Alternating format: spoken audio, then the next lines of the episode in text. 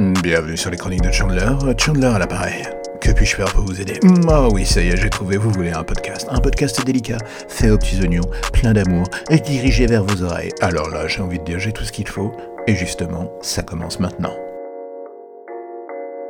Jack Ryan, dans sa première saison, avait été pour le moins une sorte de pétard mouillé absolument insupportable, pris dans un piège scénaristique oscillant entre l'obligation de présenter l'univers et de parler à une population digne de Fox News. Cela ne donnait vraiment pas envie. Et on avait eu un peu de mal à ne pas passer son temps à soupirer sans fin jusqu'au dernier épisode. Restait John Krasinski, très crédible dans cette relecture du personnage de Jack Ryan, un bon complément de ce qu'avait fait Harrison Ford au cinéma. Mais voilà, en toute sincérité, une fois la saison infinie, on se disait que l'envie d'aller plus loin n'était vraiment pas là, enfin du moins pour moi. La saison se suffisant presque à elle-même et pouvant agir comme une série en one-shot et basta. Le succès aidant, Amazon flairant aussi l'odeur du billet vert et du succès, voilà que la saison 2 a fini par arriver sur nos petits écrans, et force est de constater que le résultat est bien plus agréable que ce que je ne pensais. La raison au final en est assez simple, on revient vers quelque chose de plus classique et dense qui se perd beaucoup moins en route, et d'un coup voici ce que j'ai envie de dire. Merci Cette saison 2, au-delà du contexte géopolitique un peu en carton, se place plus sur Jack Ryan lui-même, pris en tenaille entre son envie de vengeance et son côté sauveur du monde. Voilà, le personnage est à peu près ce qu'on attend de lui. Oui, c'est du clancy, c'est parfois manichéen d'une finesse relative, mais le recentrage sur un aspect plus action, espionnage et géopolitique basique me file beaucoup moins la migraine, ou l'envie de vomir que la première saison, dirons-nous. Est-ce que l'on est face à la série de l'année? On ne va pas se mentir et tout de suite dire que non, c'est basique. Mais parfois, ce genre de solution artistique un peu radicale permet au navire de ne pas prendre l'autre partout et c'est une bonne chose. Qu'est-ce qui ressort de cette saison 2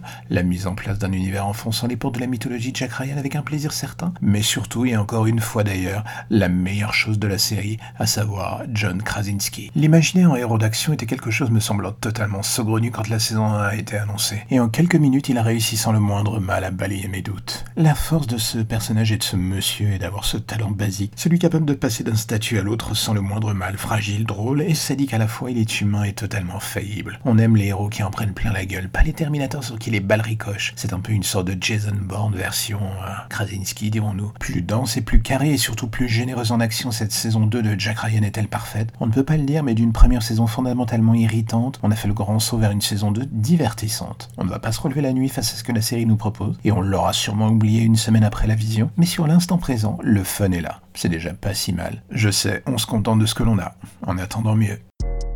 Et voilà, encore un épisode des Chroniques de Chandler qui se termine. Alors j'espère que ça vous a plu, j'espère que vous avez été intéressé, j'espère que vous serez proactif et que vous en parlerez partout. À vos femmes, à vos enfants, à vos parents, à vos grands-parents, à vos amis, à vos ennemis, que vous laisserez des étoiles sur Apple Podcast ou tout autre moyen de communication permettant de faire croître ce petit podcast. Et là, j'aurais envie de vous dire, je vous en serai gré, je vous en serai forté, je vous en serai reconnaissant jusqu'à la fin des temps. Ou alors jusqu'à demain matin, jusqu'à ce que le prochain numéro arrive. Allez, à bientôt.